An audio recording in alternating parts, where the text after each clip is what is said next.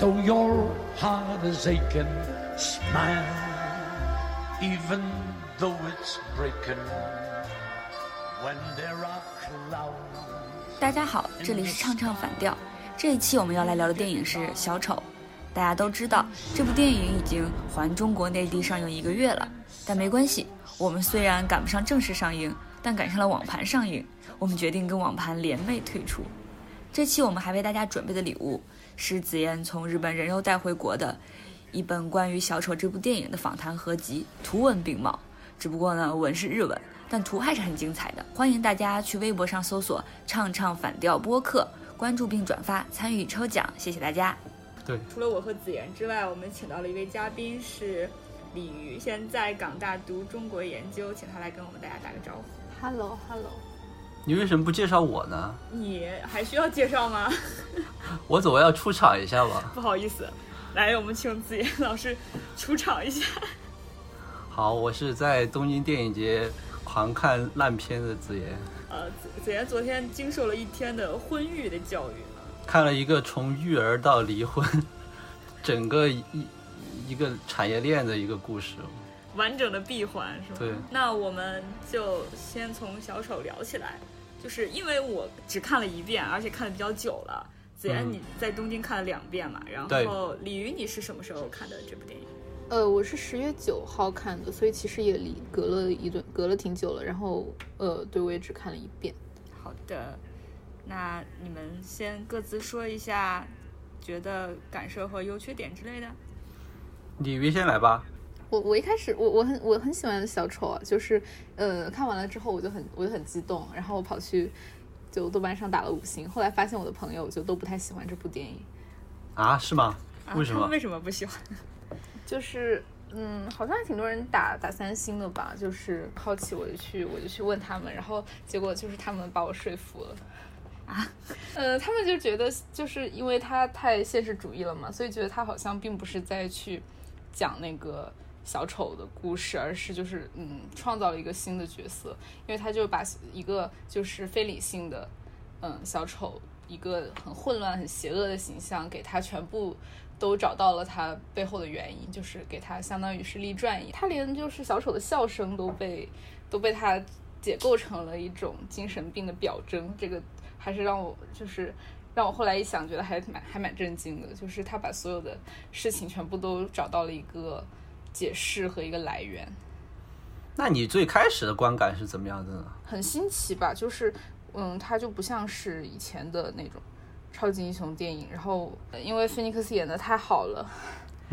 对，给人非常非常大的震撼，确实没有想到他就是能能把各种各样的笑演绎成个样子，而且还有一个就是是在香港看的嘛，就是你一走出电影院发现就是嗯，原来我就生活在歌坛。这部分我们后面详细聊啊。其实我们情侣小姐姐来聊这期一大目的就是为了聊这个，对。不不要这样，不要这样。蛮好，哎，播客的竞争太激烈了，真的是。对，子妍是非常喜欢了，子妍你来聊一下呢。子妍嗯甚至是有点想染一头绿头发。没没有没有，染一头绿头发，有点夸张。我其实是对这个电影的期待，你要说是肯定是非常高的。一个是他当时拿了威尼斯的大奖，而但是在拿奖之前，其实我对这个电影就有很高的期待的和关注，因为我本身是一个算是一个 DC 漫画和电影。电视剧的一个粉丝吧，加上这几年 DC 这个发展情况一直都不太尽如人意，所以说其实当时知道这个小丑要拍一个独立电影，而且是完全独立于 DCEU 的那个电影宇宙的时候，我当时其实还挺好奇这个电影会拍拍成什么样的。然后就是威尼斯，威尼斯拿了奖。而且看了一些评论之后，我当时是蛮震惊的。我就是觉得，原来这他把这个电影拍成了一个现实主义题材，以小丑这个角色作为一个壳子，然后去拍一个社会议题。我觉得这个也是让我感到非常惊讶的一个地方，因为我本身其实是挺关注，比如说政治啊这些方面的东西的。然后我在想，他到底是怎么能去把这个呃角色嵌入到这么一个话题当中，包括。当时的评论提到的这个所谓的煽动性这一块儿，我其实也是很好奇的。然后结果看完之后，我觉得其他的评论其实我是可以，我是可以理解的，但是我是完全能够接受这个电影它的呈现，就像李鱼说的一样，他为他的那种变化找到了来源，就是他是完全把就是小丑这个角色最后的转变，整个的过程拍出来了，从生理和心理两个方面吧，我觉得是。所以他最后带来的不是说癫狂或者是那种邪恶，我觉得反而是一种自由的感觉在里面。尤其是他在电影里的几段跳舞吧，因为我其实当时看完之后，后面去看一些采访，也了解这个其实是菲尼克斯他自己的一个呃即现场的即兴表演在里面。我觉得这些糅合在一起，其实让这个电影带来了一种非常自由的感觉。我觉得这种。是超越它整个电影本身所具有的所谓的社会属性在里面的，我觉得这个是这个电影让我最觉得好好的地方。当然，表演啊，包括摄影啊，包括他对呃马丁·西克塞斯的那些作品的致敬啊，我觉得这个当然是分析的已经很多了。但是我觉得对于我个人而言，我觉得我是很喜欢它里面给人的那种自由的感觉。我其实感觉跟你比较像，就像你说到，它其实是。比如说，一步一步的堕落，或者更加的下坠的过程中，他其实是一点一点的打开了自己，然后越来越自由嘛。我整个的感觉就是，他这个片子有一种丧事喜办的感觉。我觉得两条线嘛，他经历的苦难更多一点，让他内心其实是在更放开一点，然后打破了一层一层的禁锢，然后最后成为了小丑，就是一种把反面人物当正面人物塑造的感觉。一旦你跟这个人物在片头几分钟的时间，你跟他产生那种共情之后。对，然后马上你的整个的，呃，所谓的道德感或者世界观就已经完全的就以他开始以他为中心进往下延伸了。对，所以我我很能理解那种我们称为白左媒体或者是那种道德批判很强烈的媒体，他们在对这个电影做一些评价的时候，他会提到就是。你这样去所谓的正面化，或者是为这样一个悲剧人物把他的动机合理化，这样是一个正确的拍摄方式吗？在这个当下这个时段是一个正确合理的就做法吗？我是可以理解这种态度的，但是我觉得对于一个电影来讲的话，他确实做到了能够让观众与这个角色共情，这个我觉得是导演和菲尼克斯的表演的功力所在。我觉得这个没有办法，你没有办法去强求。我在那个时刻还要去对这个人物或者这个角色做一些道德判断，我觉得这种道德观的这种变化是只有在你看完之后，或者是你看过一段时间之后，你去反思的时候，你才能够做到。在当时的那个情境下，你是很难去做出这种很理性的判断的。嗯，所以我觉得这个电影它的就是它的力度就在于这个地方，就是说它能够让我们一步一步带入到亚瑟这个角色当中，然后。即使他最后做出了那种惊人之举，我们也不会觉得有太错愕或者是奇怪的地方，就因为就看到他这个人物的变化，我们其实是能够感同身受的。对，李鱼，你是 DC 粉丝吗？嗯，其实我不是，就是，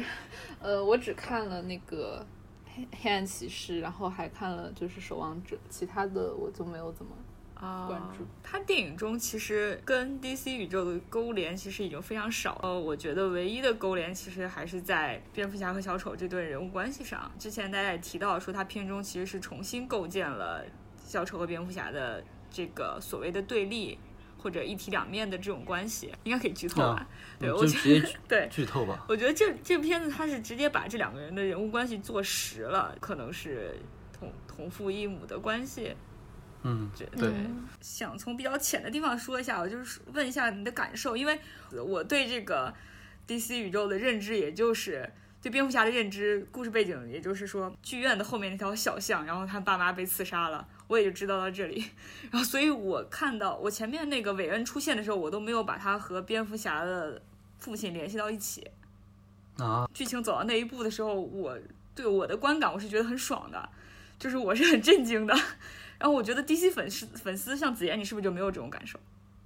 因为我看预告的时候就就看到了那个托马斯·韦恩出来的时候，我就知道他肯定这个角色会在里面有一个作用，包括嗯布鲁斯·韦恩他肯定会出现，因为有一个小有一个小孩嘛，就是在预告里他其实也都出来了这这两个人物，所以当时我猜到他可能会有一些就是呃连接在里面。然后当然它在这个里面的设计，我觉得是很巧妙的，就是做出了一个小丑跟蝙蝠侠本身是有一个亲属关系的这么一个东西在里面。这个当然是它一个创新吧。但是我觉得对于 DC 粉丝来讲，如果你是很资深的粉丝，他可能想看的更多。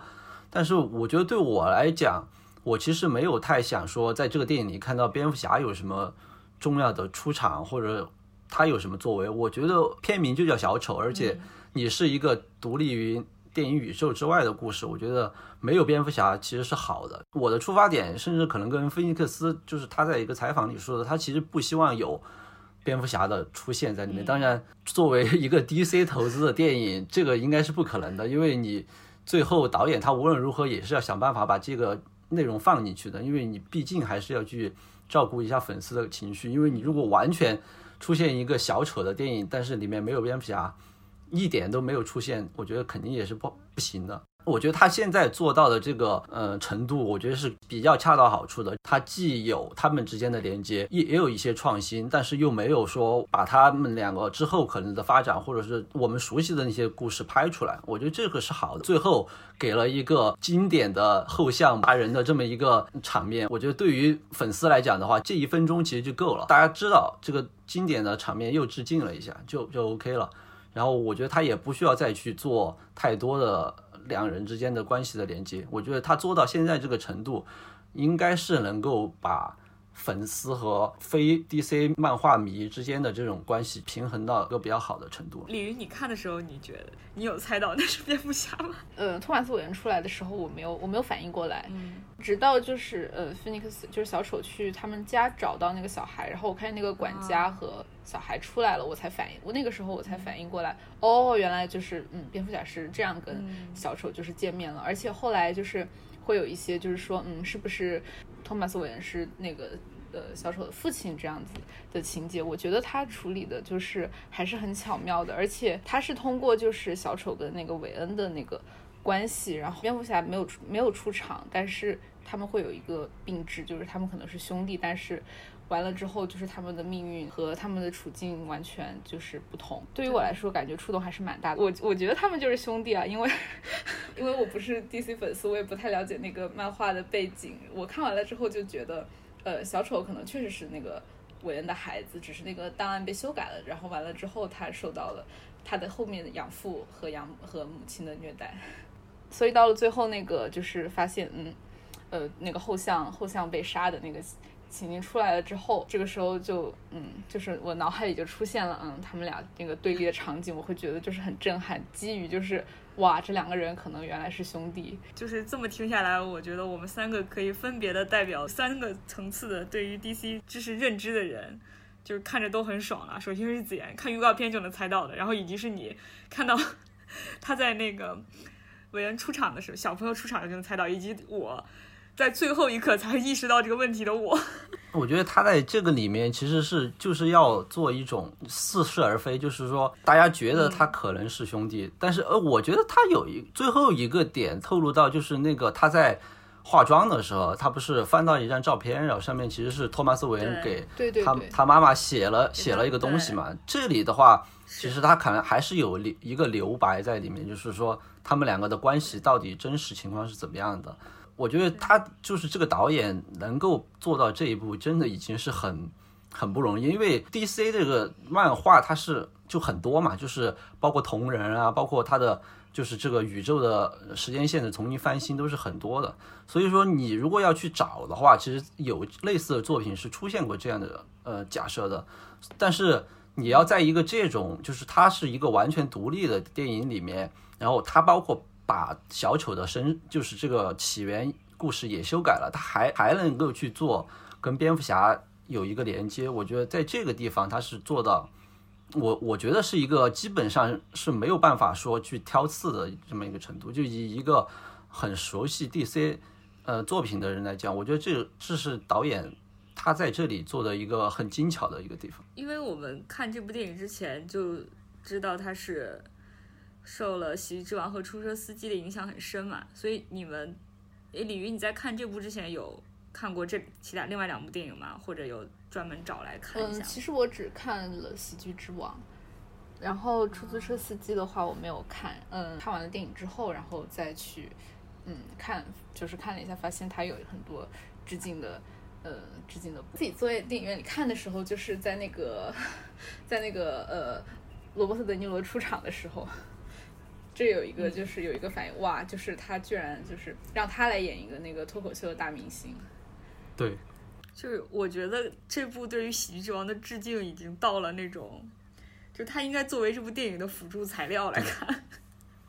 就我觉得不看这部可能观感上，就你接受的信息的丰富度上会打一些折扣。就是它有一个场景，我觉得就非常，你如果说的不好听，可能就是真的是完全照搬的那个《喜剧之王》里面，就是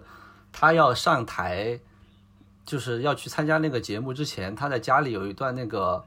自己对自己练习的那个模仿的那一段。就完全是跟《喜剧之王》里面里面那个主角一样，完全一样的动作，而且他们的感觉其实也是非常相似。我觉得这个就是他的外在，就是就是从你能看到的地方，我觉得他就是很多都跟《喜剧之王》做了连接，就是包括一些致敬、模仿的桥段，包括拿嗯德尼罗来做那个呃脱口秀的那个主持人，这个是最明显的。然后我觉得他的内里的话，当然就是。我觉得就出租车司司机的那个影子还是很深的，就是所谓的一个人的这种孤独感或者说疏离感在里面。就是作为一个被社会抛弃，也不能叫被社会抛弃，但是就是你在社会完全一个底层，就是跟外界的连接非常少的这么一个情况下，你作为一个嗯底层人，他的这种内心的孤独感和他的整整体社会造成的这种氛围。我觉得他是跟出租车司机在这个气质上是很相像的，包括他最后的这个结局，就是他这个人被异化到一个程度之后，他其实是只能用暴力去诉诉诸于反抗。我觉得这些都是他用马丁·西克塞斯这元素用的非常好的地方。所以说，我觉得有些人说马丁·西克塞斯应该在里面有一个有一个制片的名头，我觉得这是确实是这样。这个电影我觉得其实还有一个很有意思的，就是整个那个纽约的，就是它是歌坛，就是电影也是歌坛，但是它现实场景是在纽约拍的嘛。我觉得把纽约打造成歌坛的这个过程中，我觉得它是给人的说服力是很强的。就是我觉得相对于洛南的那一版小丑里面，就是他当时是在芝加哥拍的，然后那种高楼大厦的感觉，我觉得反而是纽约的那种所谓的脏乱差。其实它给人的那种代入感是更强，就是就是让人能了解到一个所谓的罪恶发生起源起源的地方，到底是一应该是有一个什么样的氛围在里面，包括它的那些灯光和它的那些街道的布景，我觉得其实都是整个这个电影里面在制造氛围当中很关键的一环。我觉得这些地方。缺了一块，我觉得都很难让这个电影的那种最后造成的这种观感那么强烈。对这部电影的整个的摄影和打光确实做的也非常的好。对，我觉得还是要提刚才我说到的那个跳舞的那个段落，就是一个是厕所的那一段，就是他第一次杀人之后躲到那个厕所里面那一段，就是有整体有一个那种偏绿的那种一一个呃光影的效果在里面。然后我配合他那一段舞蹈，我当时真的是把我惊了，我我有一点。另外一个就是最后的那个那一场，他变装了之后，然后从家里出来走下台阶那一段跳舞，我觉得这两段真就是这个电影里给我带来观感最刺激的一个场景。没有说很明很明确的对话，也没有太多的意义在里面，但是就是这一段落本身给人带来的这种自由感和他那种。经过前面铺垫之后，那种压抑和铺垫之后带来的那种爆发性的感觉，我觉得这两段是这个场景里面非常出色的两两段。我觉得我们可以开始夸演员了，反正已经夸到这儿了，大家都看过希斯莱杰那个版本嘛，对吧？嗯，对。再往前的我就没有看过了。我今天看了一个杰克尼克尔森的亮相，那个非常短，也看不出什么来。对尼克尔森那个，我觉得真的就是。八十年代的 那种感觉，但是就是但是他那个化妆，我觉得是很好的，就是服装的这一块，其实是给后面有很大的启启发意义吧。我觉得，就是其实你看后面的这些，我觉得他们其实都是从杰克尼尔克尔尼克尔森那一版变化过来的，就是有一些改变，但是整体我觉得还是借鉴了他的那个版本。我觉得大家也可以看一下，我是在 B 站上看的，呃，挺有意思的。就是一个是你说的服装嘛，他服装可能是还原那个漫画吧，他穿的整个是一身对对对。就因为我没看过漫画，但是我买过乐高，我的乐高里面的小丑就是对他的那个，我我猜他是最最经典的那个服服装的就是紫色的那一套嘛，包括他对，包括那个最好的被称为最好的小丑漫画的那个致命魔术里，他也是这个经典的造型。然后他站在一个花车上。然后站在上面跳舞撒钱，就是我对蒂姆·波顿拍的。然后我感觉特别的讽刺，就很像讽刺迪士尼，因为他那个整个就像迪士尼花车巡游，然后小丑站在上面打，小丑站在上面为什么你每次觉都觉得蒂姆·波顿在讽刺迪士尼啊？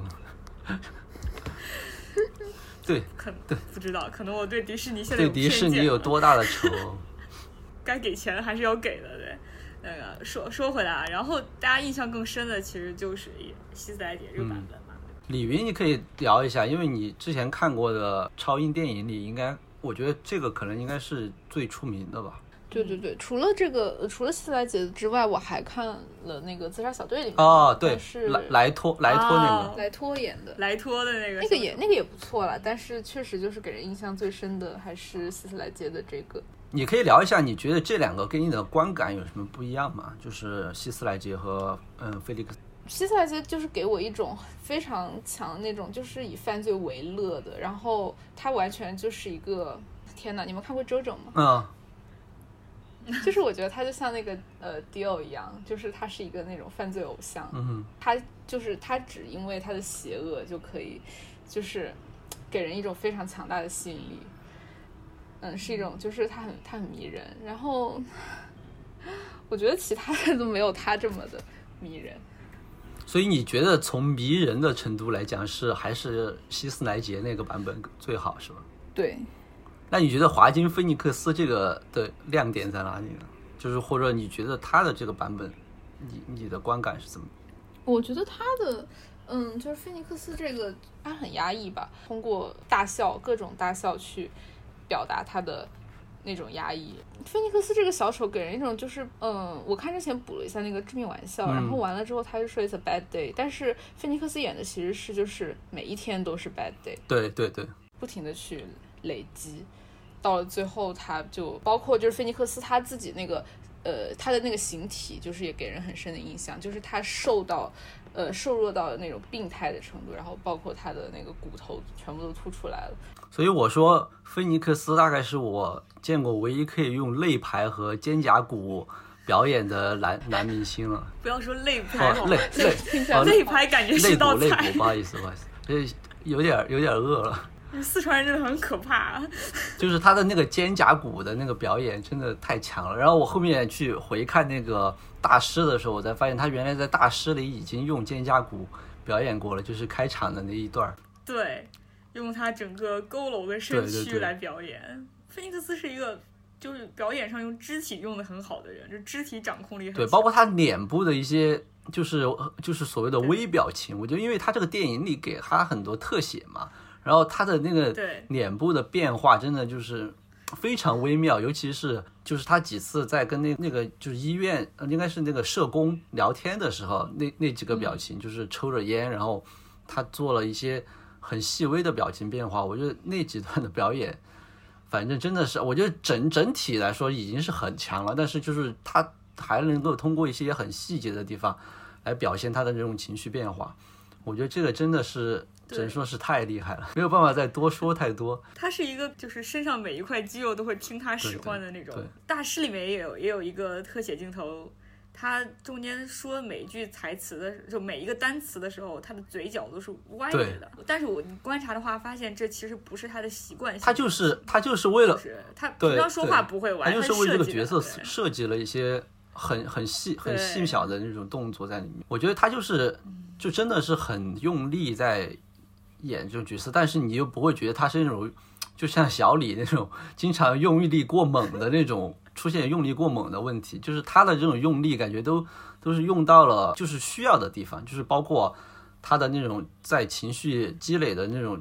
阶段，比如说所表现出来的那种面部扭曲的那种变化，然后包括他的就是我刚才提到跳舞的那些段落，他所呈现出来的那种随心所欲的那种感觉，我觉得这个都是他自己掌握的分寸掌握的非常好的地方。精细度很高。而且我觉得他这个跟希斯莱杰那个版本去比的话，我觉得他这个难度还是在于，他不是一上来就是一个小就是小丑的那种状态，就是他是从一个普通人变成小丑这么一个过程，就是他要把这个变化的过程演出来，而且最后。就是这个小丑，你也不能说他是一个犯罪天才这么一个呈现，但是希斯莱杰那个他那个本身的一个高设定在那里，他本身的出场就带有很强的戏剧性。从那个银行抢劫那一段戏开始，大家其实就已经接受了这个设定，包括之后每个段落，它其实都是就先先蝙蝠侠一步这种，其实是让人看起来是很爽的。当然他的那个表演在那边当然是也是很牛逼的，包括他的笑啊，包括他的那些。一些很细微的动作的呈现也是很很牛逼，但是我觉得他的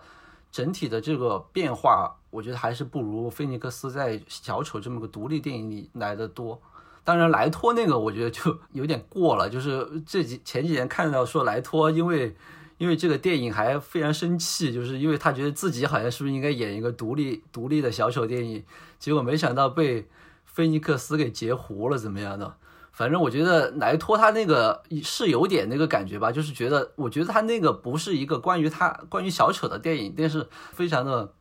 演的非常的嗨，就是感觉要把自己演成主角这种状态，所以，哎，他那个版本我是。就是感觉是一般，我觉得跟他的那个服化道也有关系吧，就是太飞了，就整整个一一嘴的那种金牙什么的，就是跟小丑那种很朴实的装扮，我觉得是有一有一些冲突在里面。就什么叫朴实，就朴素的那种，就是小丑来讲，他那个实在是有点太豪华了，包括他的开一个豪车啊什么的，然后堆在家里堆了一大堆武器，躺在那儿，感觉像是一个豪华版的小丑，顶配小丑吧，怎么讲？所以我觉得这个就有点脱离小丑这种原始的状态。我没有看过《自杀小哎》。这个电影真的是一不看不看一言难尽，不看也罢，真是。你们之前看过其他的菲尼克斯的作品吗？嗯，他肯定啊，他就是他那部电影。其实我很好奇啊，那部是为什么在国内这么火啊？我我有点没想明白这个事儿。我今天你说什么？他吗？可能是斯嘉丽·约翰逊配音吧，对我来讲。对，我也觉得。哦。就是。就是对于傻宅男来讲，可能斯嘉丽·约翰逊配音比比菲尼克斯主演更有吸引力。我觉得菲尼克斯在那部电影中表演可能。就是相比较于大师和小丑之间差距可能更大一些。对，我觉得他那个电影里面其实也是有一种孤独之人的那种感觉在里面。我觉得他，我觉得他好多角色其实都是这种状态。对他一直在演这种边缘人群以及孤独。对，我我觉得菲尼克斯就比较适合演这种就是情绪浓度很高的角色，就是或者是说就是他的情绪不不不是很稳定，然后经常会在两极游走，然后再处在那种。嗯，比较压抑和一个爆发的边缘的这种感觉，然后他的那个度又拿捏的很好。我觉得这可能跟他本人真的就是这样一个人，是不是有关系？我今天看了他的两个为了宣传小丑上的综艺的访谈，就是吉米·肥伦脱口秀这种类似于这种。感觉好难踩啊！就是你跟他说话就基本上接不上，他也不会接你，他也不会接你的茬儿，然后就自己在那说说说，但是基本上就是说一些莫名其妙的话，对，没有什么内容，场面非常尴尬，就是感觉主持人达达到了自己职业生涯的谷底的那种感觉，然后跟他对不上话。我看了他在几个电影节上，就是他们那种。集体主创上台，然后聊，就话到他那儿，基本上就是莫名其妙的就断了，就就不下去了这种程度。可能唯一的一点慈爱都留给了鲁尼马拉。对，我就是你看过这个电影之后，就是有一些感受才能够明白，就是我觉得他的影像，就是在影像这一块的那个调度是非常好的，就是相对相对于其他的，就当然跟超英电影或者包括很很多这种。类似的拍一个这种边缘人的电影来讲，我觉得它的影像的那个呃信息度是信息度是很是很高的，所以说我觉得你如果没有看的话，其实是很难理解它其中的有一些情绪的表达的。就包括我觉得，就如果你只是看了预告片，我觉得其实它的预告片就有一种很强烈的情绪表达在里面。但是我觉得看完全片之后，这种你能 get 到的东西信息是更多的。它不是一个说你知道这个故事走向之后，你就能知道这个全片是一个什么样的感受的电影。所以我觉得这个电影就一定要在电影院看，然后一定要多看两遍。就是我查了一下他的那个职员表，真的都是就是宿醉的导演长期合作的团队。对对对，就是剪辑、摄影，就是因为我觉得他摄影还蛮突出的，我就看了一下，然后发现摄影其实也是，对，就是他那帮拍喜剧的 兄弟们，然后只有配乐不是，配乐是切尔诺贝利的那个配乐。但是我觉得他这个就是切尔诺贝利这个配乐吧，嗯，他肯定也是之前宿呃跟宿醉有关系，因为你就是你知道那个呃宿醉那个编剧嘛，就是宿醉二的编剧、就是那个切尔诺贝利的那个编剧，所以、哦，所以今年宿醉大年就是怎么讲，就是一个编剧和一个导演就都拍出了都拍出了一个口碑严肃对 严非常严肃的剧和非常严肃的电影。我们是不是应该进入外延环节啊？我觉得外延才是这部电影的重点。对啊，我们可以跳过闲闲聊，直接进入外延。我觉得两个不同的城市带给我们的观影体验其实差异是很大的。要不子言，我们俩先说一下我们在东京看的体验。好呀，你先说。你作为一个非东京生活的人，对我作为一个非东京生活的人啊，这是我第一次在东京看电影。我觉得我们那天看的是 IMAX 场嘛，然后因为那天也是它在东京上映的第一天，所以那场的上座率还蛮高。我不太知道子言平常他的上座率是怎样。就好莱坞的这种片子，首映那一周上座率其实都是很高的。我觉得基本上我看过的几个好莱坞的电影，在首周末的话，基本上都是满场，尤其是 IMAX。对我们看那场就是一场 IMAX，所以那天我感觉上座率可能有七八成的样子吧。然后给我最大的感受就是东京市民素质太高了，完全不同于歌坛市民，全程悄无声息，没有任何动静。关键是这部电影，我觉得如果换一个城市的话，可能看完之后，大家应该现场会有一些反应吧，会有一些情绪的表达，但是在东京就完全没有。而且我们看完之后，我们我们是在那个一个商场看嘛，然后看完之后，大家就非常有秩序的走出去了。然后走出去之后，马上就是一个秩序井然的国际都市，就是我觉得也也有可能是全球 最有秩序的城市吧。就是马上就把你从那个影片中的环境情绪中抽出来了，就你马上你就意识到啊，你你是在一个跟电影中完全不同的城市和国度，就是这个感觉还挺神奇。我觉得我喜我本来看完是想鼓掌的，但是我们发现好像没有人想做这样的动作。我们俩是整个已经完全走出了电影的通道，就完全走出通道，走到了光明的地方之后，才开始小声的说：“我操牛逼，我操牛逼！” 重点我们要来听一下那个李玉姐，因为很多人都说这部电影最适合观看的城市就是香港，然后你觉得怎嗯，么样？我觉得，我觉得是可以这么说了。首先，因为它其实电影里面就是它，嗯，去塑造的那种呃歌坛的歌坛式的那种景象，就是说嗯脏乱，然后包括还有一些就是罢工啊、运动啊、标语啊之类的。然后它的环境实际上跟香港现在街头的环境是蛮像的，因为我看的时候是十月九号，然后反蒙面法是那个十月四号宣布，然后十月五号就开始施行。嗯，对，所以其实，在看之前，在十月四号的晚上，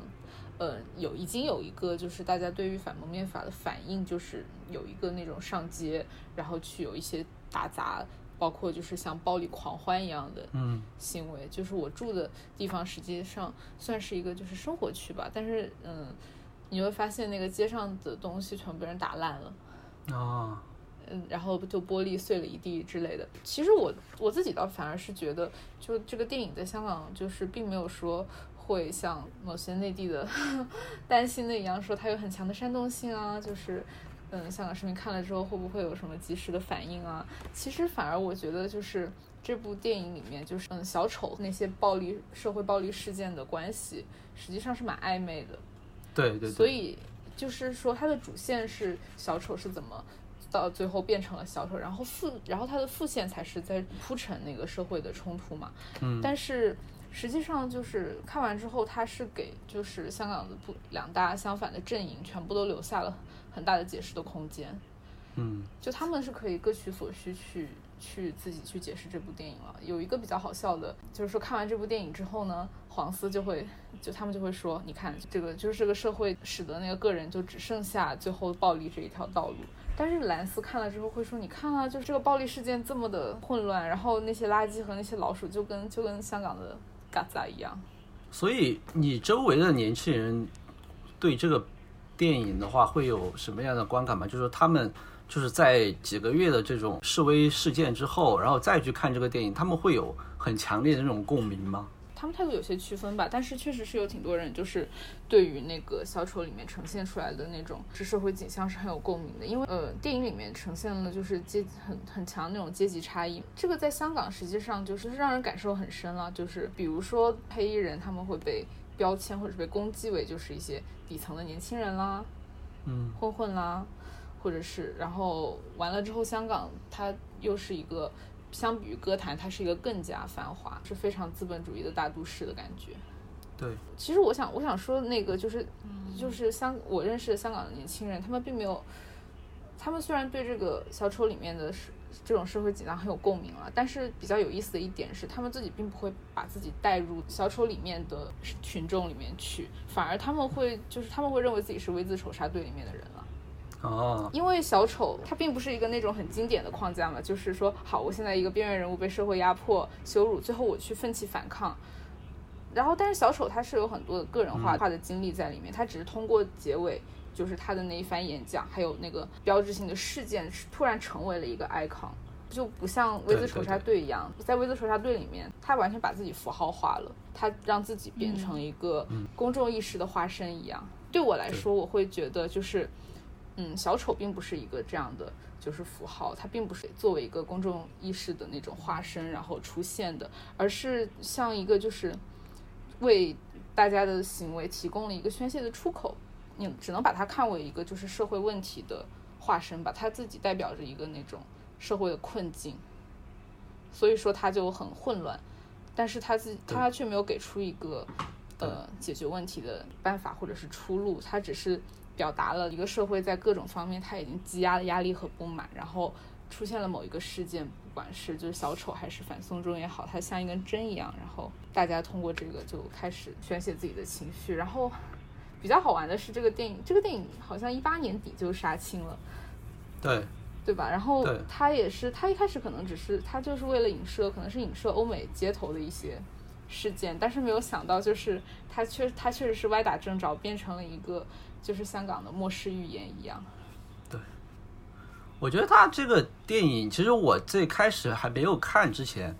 呃，是以为他的所谓的就是媒体一些媒体评价的煽动性，是他可能对于个人暴力的放纵在里面会有很多，因为我们之前可能也看到有报道，就是说。有之前美国的那个枪击案发生的很多的时候，其实是有一个影院出现了有人戴着小丑的面具去影院进行枪击，然后当时他们的那些受害者家属其实给华纳写信，就说这个电影是不是要暂缓，或者是不要再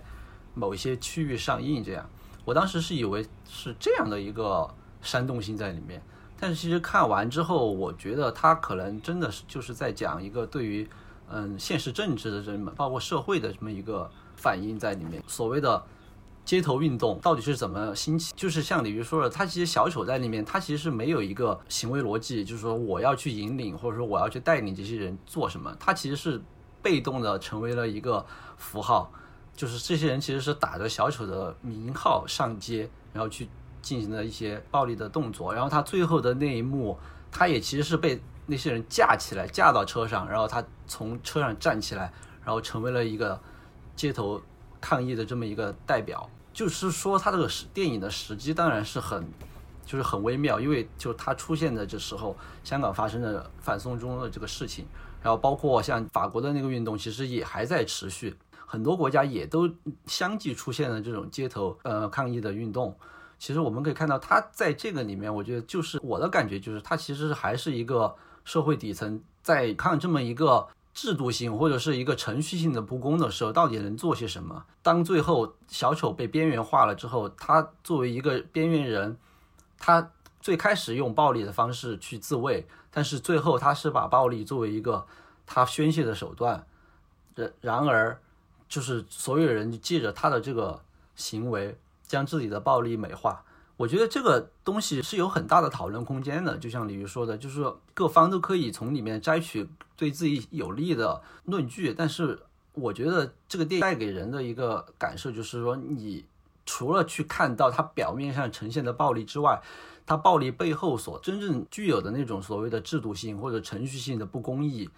有没有人去看？有没有人去，嗯，把这一块儿真正的提取出来，去作为一个我们要解决问题的一个目标呢？就是大家可能讨论的最表层的，就还是说啊，就是暴力，暴力，所有这种群盲或者民粹对暴力的滥用。但是这种暴力背后的根源到底在哪里？我们是不是只只一味的去谴责这些使用暴力的人，而不去看到他们到底为什么要采取这种方式？所以我觉得这个电影他到现在评价比较两极，我觉得还是有这一部分原因在里面。但是我觉得他所带来的这种在当下这个时嗯社会环境或者是全这种政治气候之下所能带给人的启示，我觉得其实是显然是要超出这个电影所超出这个电影本身的那种意义的。对，我觉得是因为就是它是被动的，就是嗯，它电影里面出现了很多呃场景和现实，就是有了一个对应，然后使得就是它不得不就是承载了一些超出这个电影以外的一些一些社会问题的讨论。我自己没有认为就是这个电影，比如说有些人说就是他把暴力正当化啦，或者是他很有煽动性啦之类的，反而就是我觉得他是有就是打破了那种嗯暴力就是暴力者的。脸谱化的那种，就是说他想要，就是他也许他可以，嗯，让人就是从那些表表面的嗯暴力事件中脱离出来，然后去看一下，就是一个带有比较个人化经历的，就是不是那个戴着小丑面具的。这种暴力者，其实电影里面有一个场景，我还印象蛮深的，就是说那个警察在地铁上追那个小丑的时候，对，他误杀了一个示威者，对，然后就他就受到了所有示威者的围攻，然后这个事情在我看这个电影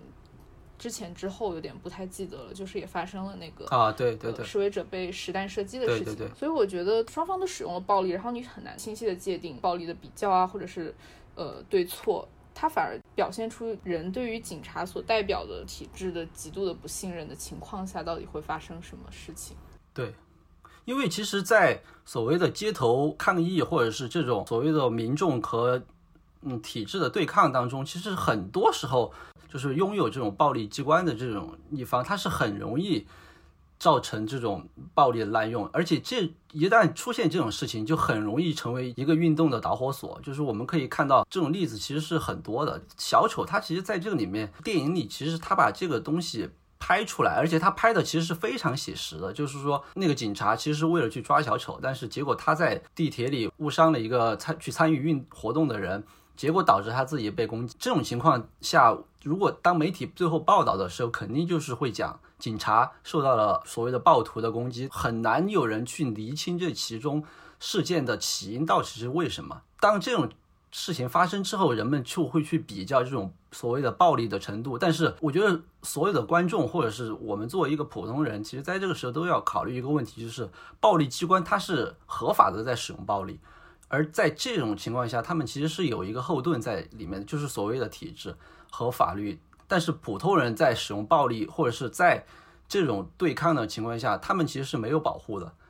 而且他们使用的工具其实也是完全不同的。但是你要去做这种比较的时候，大家是很容易模糊这个背景，而只是把它最后呈现的结果放在那里。这里被打砸了，这里起火了，但是没有人去。最后去厘清这个根源在哪里，包括这种支持这个暴力之后的背景，所以我觉得这个电影它所呈现的这些很微妙的点，其实都是能让我们思考更多的东西吧。就是尤其是在当下这种环境之下，而不要是说去一味的指责啊，这个谁是暴徒，或者谁是滥用了暴力的人。我觉得首先还是要去理清这个背后，他们为什么要去这么做。我觉得多问一个为什么，在这个时候其实是这个电影能够让我们得到更多的地方。就是说，最后为什么亚瑟会变成一个小丑这么一个角色？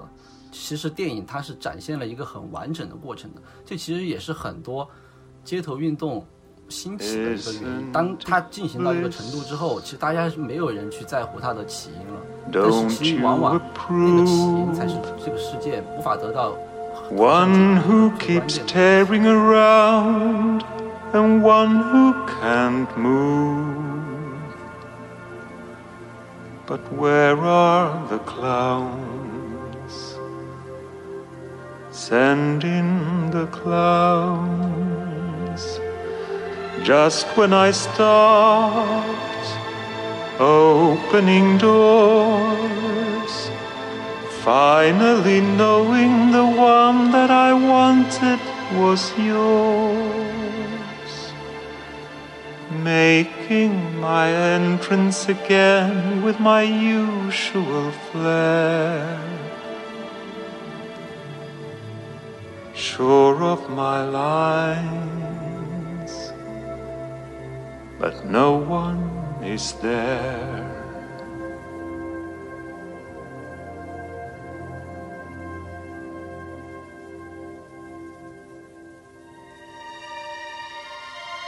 Don't you love the farce? My fault, I fear. I thought that you'd want what I want. Sorry, my dear.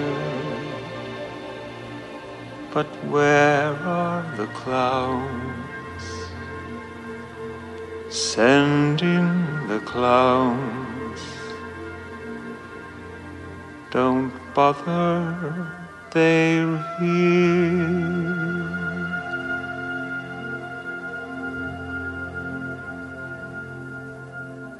Isn't it rich? Isn't it queer? Losing my timing this late in my career. But where are the clowns? Send in the clowns. Well, maybe next year.